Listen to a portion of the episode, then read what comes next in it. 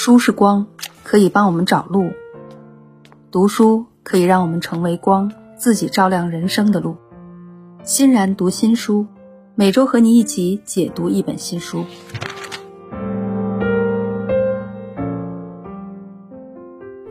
接下来呢，要跟大家分享的这本书啊，我要用最愉快的声音把它分享出来。书的名字呢，叫做《勇敢的天才》。这本书啊，是说的二十世纪法国作家、哲学家加缪和同时代的法国生物化学家莫诺的故事。那这两位呢，在各自的领域都才华横溢，他们都经历了二战的浩劫，成长成为了各自领域的领军人物，并荣获诺贝尔奖。他们不但结下了深厚的友谊，而且作为哲学家和科学家，共同阐述了哲学和科学的殊途同归，探寻了生命的意义。这本书是一本人物传记。那我们经常会说，一本传记啊，总归是关于一个人的。那但是这本书呢，它与众不同，它写了两个人的故事。一个呢是诺贝尔文学奖得主阿尔贝·加缪。而另一位呢是生物化学家雅克·莫诺，是诺贝尔生理医学奖的得主。那这两个人乍看之下毫无关联，那为什么会在一部传记里面有两位主人公呢？那么本书的作者啊，卡罗尔无疑呢有着敏锐的洞察力，他显然捕捉到了这两位主角之间千丝万缕的关系，并且将它编织融合在一本书里面。这种关联就蕴藏在《勇敢的天才》这个书名之中了。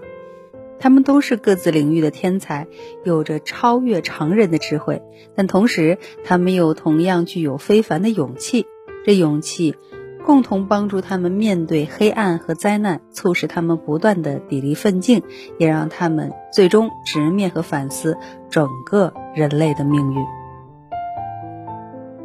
所以很有幸啊。读到了这本奇妙的书，他讲述了一位科学家和一位哲学家如何经受法国抵抗运动的艰难磨砺，凭借自己的才华脱颖而出，分别成为了生物学和现代文学的领军人物，最终在各自领域荣获诺贝尔奖的传奇历程。书中呢有二战时期的法国抵抗运动史，也有战后遗传学大发展的生物科学史。还有二十世纪哲学思想的发展史，是一部融汇了基因、哲学、文学、历史、友情多种元素，透着奇异色彩的传记。其实，光是这种大胆的跨界，就让人对书的故事充满了好奇了。那本身呢，这本书的作者啊，西恩·比卡罗尔是一位著名的科学家。现在呢，在威斯康星大学麦迪逊分校担任分子生物学和遗传学的教授。他同时呢，也是享誉全球的科普作家。那一开始啊，他想写一本关于遗传学发展的科普读物。而他在发现了加缪和莫诺之间超乎寻常的友情，以及他们二战时的共同经历之后，才灵机一动，写出了这本不一般的双重传记。那其实这本书里有三个主要的叙述角度，第一个呢是历史事件的角度，主要关注的是二战时期两位主角分别投身法国抵抗运动，并且逐渐成长的过程；第二是哲学思考的角度，也就是身为哲学家的加缪基于二战中自身的遭遇做出的对现代人处境的思考。第三条呢是科学发展的角度，讲述战后现代遗传学的一系列重大发现，那莫诺等人呢为其做出的杰出贡献。二战爆发后，希特勒用闪电战打得英法联军措手不及，联军面对德军攻势节节败退，短短一个月后，巴黎沦陷在当时的法国政府手中。投降派最后占据了上风，主张和德国苟合的贝当元帅上台。那法国政府呢，随即宣布同意德国的停战条件，法国正式战败。那剩下的呢，都由法国傀儡政权统治。一段法国历史上的黑暗时刻即将到来了。那么，在这么个国家陷入危机和分裂的时刻，两位主角又是什么样的遭遇呢？加缪啊，他呢并不是土生土长的法国人，他出生在法国的北非殖民的阿尔及利亚。那战争爆发之前，二十六岁的加缪是一个默默无闻的报社记者，虽然怀抱着文学梦想，也已经出版了几本随笔集，但只印了几百本而已。也就是说，还是一个胸怀大志但不为人所知的文学青年。二战爆发可以说改变了他的人生轨迹。由于战争的关系，他供职的报社呢被迫停刊，加缪丢了工作。他并没有被征兵，因为他中学的时候曾经患过肺结核。由于在阿尔及利亚找不到好工作，三月的时候啊，加缪呢决定前往巴黎寻求发展。并且顺利的在《巴黎晚报》找了一个工作，在那里，他一边关注战争的发展，一边继续进行自己的小说创作。这部小说就是日后他的成名作《局外人》。当时的欧洲啊，虽然大多数人都希望和平，但战争的阴云呢已经密布，这的确会让人生产生强烈的荒诞感。而在一个陌生城市的孤独生活，也给加缪的创作呢带来了不少的灵感。到了五月初，他已经完成了《局外人》的草稿。也就是在这时，德国出兵法国，法国很快战败投降。随后，德国扶持的傀儡政权开始运作，并且效仿德国人出台了排斥犹太人的法令。不想与投降派同流合污的加缪，在一九四零年底离开了法国，回到了阿尔及利亚。在此期间，他写作并完成了另一部代表作《西西弗神话》，继续探讨荒诞主题。一九四二年啊，加缪因为肺结核复发，不得不搬到法国小镇，在那里，他写出了影射纳粹占领的小说《鼠疫》。也是在那里，他接触到了抵抗组织，并且加入了一个名叫“战斗”的抵抗组织。在组织的地下刊物上，他发表文章，鼓励法国人抵抗纳粹。当然，他发表的文章啊，全部都是匿名的。那为了便于开展工作，他回到了巴黎，过着双重生活：表面上是文学圈的新晋作家，实际上是抵抗组织的神秘成员。也是在那段时间，他认识了著名的存在主义哲学家萨特和他的妻子波伏娃，并且和两人成为了好友。这段双重身份的日子不好过，可以说是危机重重。很多加缪的战友啊被盖世太保逮捕了，加缪自己呢也曾经差点就被抓。不过当时二战的形势已经发生了变化。德国进攻苏联失败之后，不得不转入战略防守，盟军则开始反攻。一九四四年六月五号，盟军在诺曼底登陆。八月二十五号，巴黎解放之后的日子，加缪担任《战斗报》的主编，并写下了许多著名的社论，鼓舞法国人民。这段时间里，我们的另外一位主角莫诺又是什么经历呢？和加缪不一样。当时的莫诺啊，是一个初出茅庐的年轻人，还在为自己的生物学博士学位而奋斗。一九四零年的二月，他应征入伍，并且成为了工程兵部队的一员。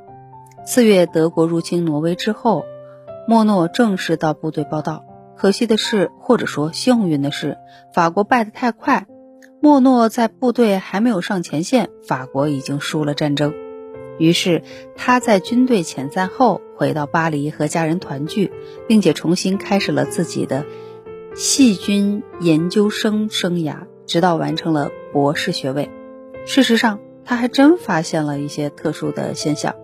他发现，在培养基中有两种不同的糖类时，细菌的生长曲线和单一糖类的情况不同，会在增长到一半的时候出现一个小暂停。然后继续呈指数级增长，这个现象让莫诺感到困惑，同时也让他很着迷。当时他还不知道，对这个科学谜题的研究会在二十五年之后给他带来一个诺贝尔奖。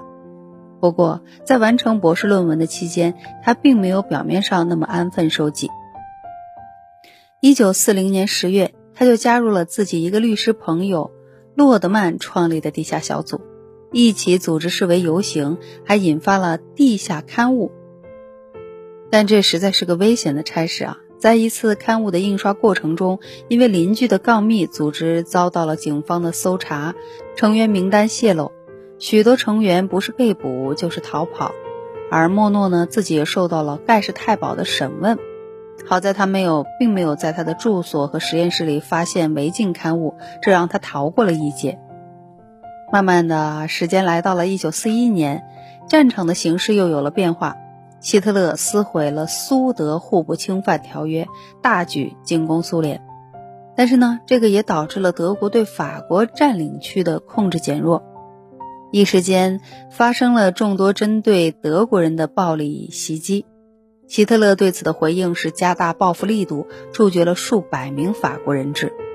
但是暴力袭击仍然没有停止，因此德国人开始搜捕共产党和犹太人，实施恐怖清洗政策。莫诺的朋友先后加入的反抗组织的领导人诺德曼被枪决了，而他的太太。奥黛特呢，因为自己的犹太人身份，不得不逃往戛纳。因为当时戛纳还是非占领区，但是敌人的残暴呢，非但没有吓到莫诺啊，反而激发了他进一步反抗侵略的决心。一九四三年春，莫诺加入军事抵抗组织。那么他开始招募和培训战斗人员。一开始，他和加缪。一样都过着表面的正常工作，暗地里参加抵抗组织的双重生活。但是，随着抵抗运动的激烈化，身边许多战友被盖世太保盯上，莫诺发现这种生活太难以维持了，所以辞去了科研工作，完全投入到了秘密行动中。他在不同的地方过夜，更换许多假名字，来逃避盖世太保的追捕。为了解决武器短缺的问题，他还数次冒险穿越边境前往瑞士，和在那里的美国情报机构协商。在盟军登陆前后，抵抗组织也协助破坏德军的后勤和军事设施，阻碍德国备战，为登陆的成功贡献了自己的力量。他们还一样活跃在解放巴黎的战斗中。作为指挥者呢，莫诺在巴黎解放后担任了对维希政府战争部的接收工作，并在那里接受了戴高乐将军的检阅。对于冒着生命危险为自己的祖国奋斗的莫诺来说，这真的是他倍感荣耀的一刻。刚才啊是叙述的第一个角度，就是在二战期间法国抵抗史中，加缪和莫诺都做了什么。其实会发现，他们这个时候还没有交集，只是不约而同地投入到了反抗法西斯侵略的抵抗运动中。那这其实这些同样的经历、一致的追求，为他们日后的深厚友谊打下了基础。另一方面，也正是因为两人在困难时刻体现出的不畏强权的勇气，也让他们日后在各自的领域有了傲人的绽放。战争结束之后。加缪继续留在《战斗报》担任主编，也发表社论，用他的文字鼓舞法国的战后重建。同时，他的几部作品，包括《局外人》《西西弗神话》，都得以出版或者重映。几个剧本呢，又被重新搬上了舞台。这一切都让他成为了法国最著名的知识分子。即使是批评他的人，也承认加缪是世界上读者最多的法国社论作家。那为什么加缪能够名声鹊起呢？一方面固然是源于他的努力和才华，另一方面也是因为他的哲学思想切合了当时的法国人，甚至是欧洲人的精神处境，所以引发了读者的深深共鸣。加缪的哲学核心是荒诞，他认为世界对于人来说就是荒诞的、毫无意义的，而人们对荒诞的世界无能为力。他的处境只会让他感到苦闷、空虚、绝望，又找不到出路，而这正是经历了二次世界大战的现代人的精神处境。战争让欧洲大部分地区变成了废墟，数百万乃至千万人在战争中丢掉了性命。纳粹甚至对犹太人进行了灭绝人性的屠杀。这种情形之下，人们很难再维持资本主义初期启蒙时代那种理性主义、科学主义和乐观主义，很难再相信科学进步可以让社会不断前进。相反，苦闷彷徨、失去安全感、被孤独所笼罩、对前途感到迷茫、对未来感到绝望，这恰恰与荒诞哲学揭示的主旨相吻合，或者说，正是在这种大环境之下。荒诞哲学才应运而生，而加缪毫无疑问地把这种状态在文学作品中表达得惟妙惟肖。加缪没有哲学思想的可贵之处，并不止于在此。面对世界的荒诞，很多人都因为失去了意义感而坠入虚无主义，甚至结束生命。但加缪没有。面对荒诞，他提出和分析了三种应对策略。一是依靠信仰以及承认荒诞前提下的充分度过人生。那么他否定自杀，认为这只是在逃避。同样，依靠信仰对他来说也不过是哲学上的自杀，因为所谓的信仰也是对人类现实处境的逃避。所以他选择了第三个答案：接受荒诞，坚信即使人类存在荒诞，生命的意义依然可以实现。人依然可以思考、创造、获得生活的自由，而这就是对荒诞的反抗。正是这种反抗，体现了人的尊严所在。在代表作《西西弗神话》当中，他借助古希腊神话当中的人物西西弗，充分表明了自己的哲学理念。西西弗啊，受到了诸神的惩罚，必须每天推一块巨石上山。而到了山顶呢，巨石就会滚下来。难道不是人生毫无意义、每天徒劳无功的象征吗？但是加缪说的是，西西弗是幸福的。他爬上山顶所要进行的斗争，本身就足以让一个人的内心充实。通过这种行动，他知道自己有生之年是自己的主人。在西西弗身上，我们可以看到对生命的热爱、对命运的反抗，以及对人尊严的维护。所以，加缪的荒诞哲学，虽然表面上看是悲观的，但内在却是乐观的。他从荒诞出发，走向幸福，走向生命的激情。这种思想对于二战后处于彷徨和绝望之中的现代人来说，无疑是一剂良药，能帮助他们找到继续生活的理由。也难怪他的作品吸引了非常多的读者。那加缪的哲学思想呢，往往被归存为存在主义，虽然他自己并不承认啊，但是从强调人的存在本身并没有意义，但人可以自我创造意义这一点上，他的荒诞哲学呢，确实和存在主义一脉相承。说到法国的存在主义，就不得不提另外一位著名的哲学家萨特。他和加缪曾经是亲密的朋友，却因为一件事情展开了长达一年的论战，最终分道扬镳。也正是在这一次事件当中，加缪呢结识了我们的另一位主人公莫诺，并结下了深厚的友谊。这个事件还和我们要讨论的遗传学有着莫大的关系，这就是著名的李森科辩论。李森科是当时苏联的生物科学家。他提出了最有名的理论，就是认为生物的后天性状可以通过遗传传递给下一代，而这种观点和当时传统的西方遗传学观点，也就是孟德尔摩根遗传学是对立的。孟德尔摩根遗传学说的理论认为，遗传的改变是随机的、偶尔发生的基因变异的结果，那后天性状呢是不能遗传的。这种观点的对立啊，迅速从科学辩论升级成了政治和意识形态的战队。孟德尔摩根主义成为了反动派资本主义的代名词。那这场论战啊，也一样传到了法国。法国共产党站在了李森科一边，而从事遗传学研究的莫诺呢，深刻认识到了李森科否定遗传物质存在的错误。他在《战斗报》发表了署名文章，反对李森科生物学。这势必让他遭到了法国左派人士，包括很多抵抗运动同志的疏远。但是这也让他认识了很多新朋友，其中就包括加缪。两个人通过共同的朋友介绍认识之后，可以说是志趣相投，一见如故。加缪当时因为斯大林的政治清洗而对苏联的极权主义产生了怀疑，围绕李森科的主义的辩论啊，也引起了他的兴趣。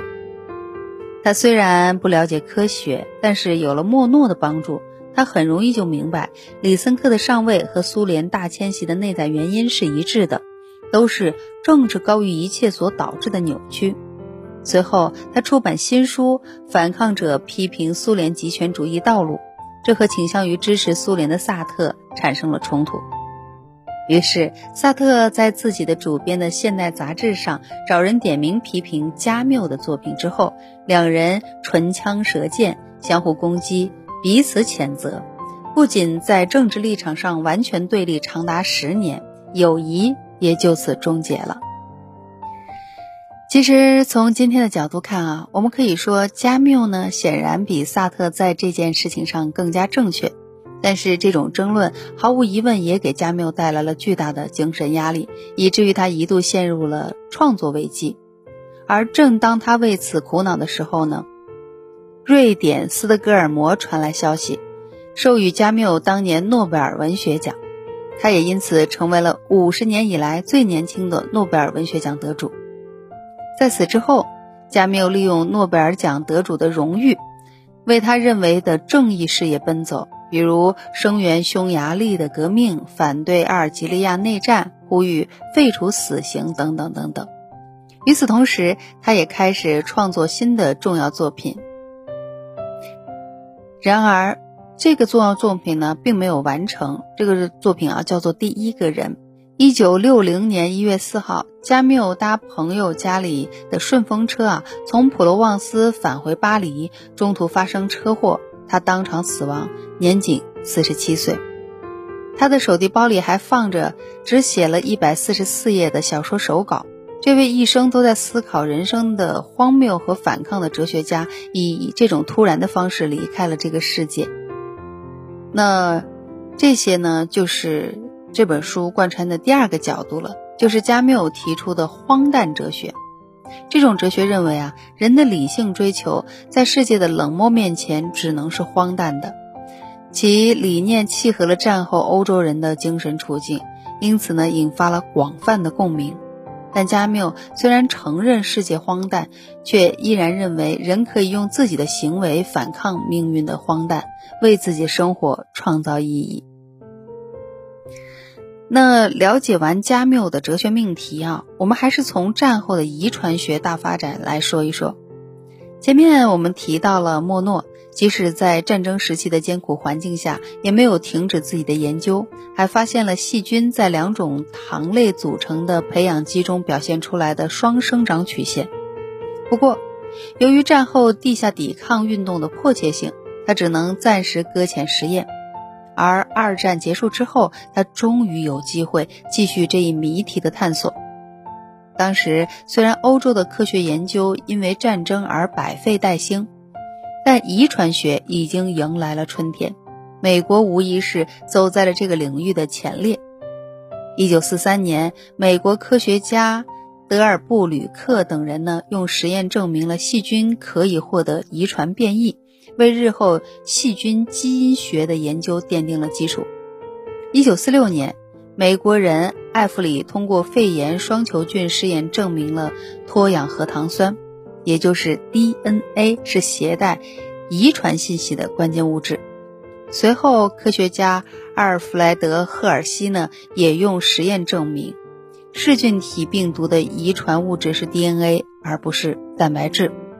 一九五三年，沃森和克里克提出了划时代的 DNA 双螺旋结构模型，解释了 DNA 如何携带遗传信息并进行自我复制的问题。这一发现也成为了现代遗传学的里程碑。生命的奥秘从没有离人们如此之近。那么与此同时，莫诺和他的法国同行们又在做什么呢？虽然落后于美国人，但法国的遗传学也在战后开始急起直追。前面呢说过，书里面提到了莫诺曾经发现了一个有趣的现象：当培养基中有两种不同的糖类时，细菌的生长曲线会和单一糖类的情况不同，会在增长到一半的时候出现一个小暂停，然后继续呈指数级增长。二战结束之后，莫诺继续进行这一研究。表面上看，细菌消耗完一种糖类之后，通过产生一种酶，把原先不能吸收的另外一种糖作为自己的营养，所以产生了先暂停再继续生长的现象。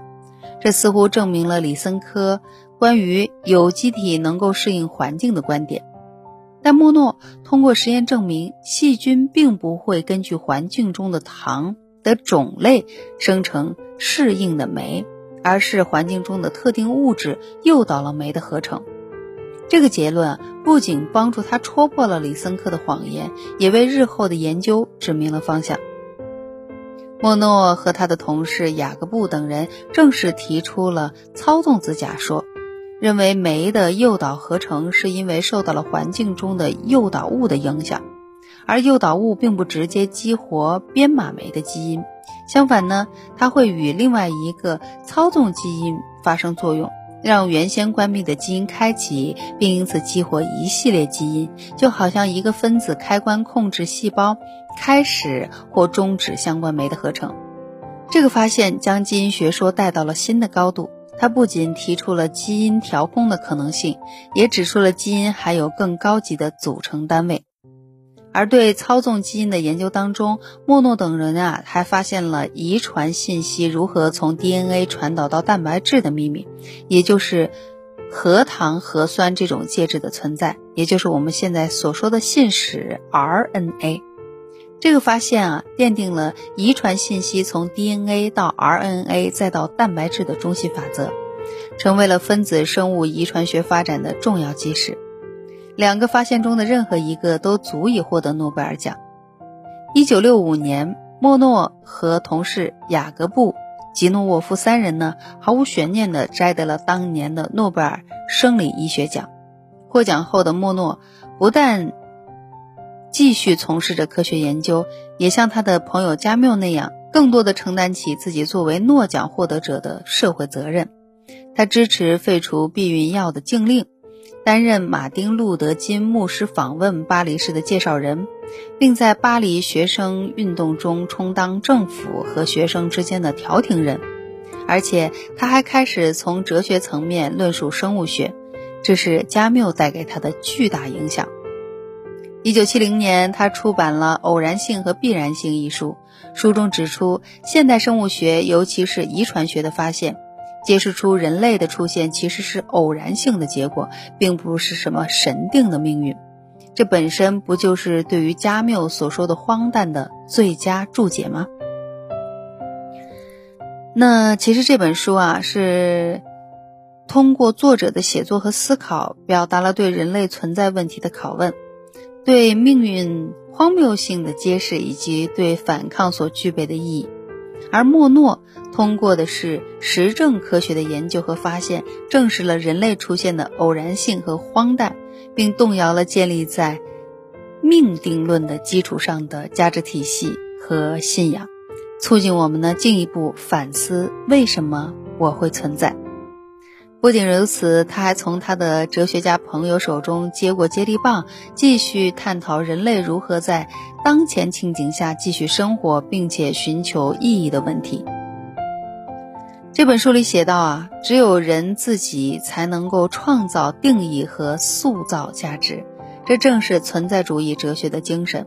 而他们两个人都同意，对创造和知识的追求是人所能达到的最高价值。加缪没有曾经说过胜过荒谬的喜悦的东西是创造，而莫诺说过，除了创造，还有什么是人类行为可以超越其他创造者呢？所以在那段时光里，通过两位天才的共同演绎，科学和哲学的殊途同归，共同向我们阐述了什么对于一个人来说是最重要的。所以。这就是两个人都是勇敢的天才。那不管是加缪还是莫诺，都被我们称为天才。在这本书里面，我看到了天才的诞生需要艰苦的磨砺。天将降大任于斯人也，必先苦其心志，劳其筋骨。天才的才能需要勇气的点燃，而反抗法西斯侵略的勇气和探索未知领域的勇气，其实是一脉相承的。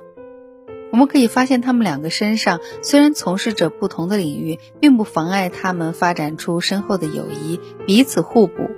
这种借鉴和互补，赋予了他们跨越各自的区域，甚至超越了同时代人的远大视角，达成了自我实现和真正健全的人格。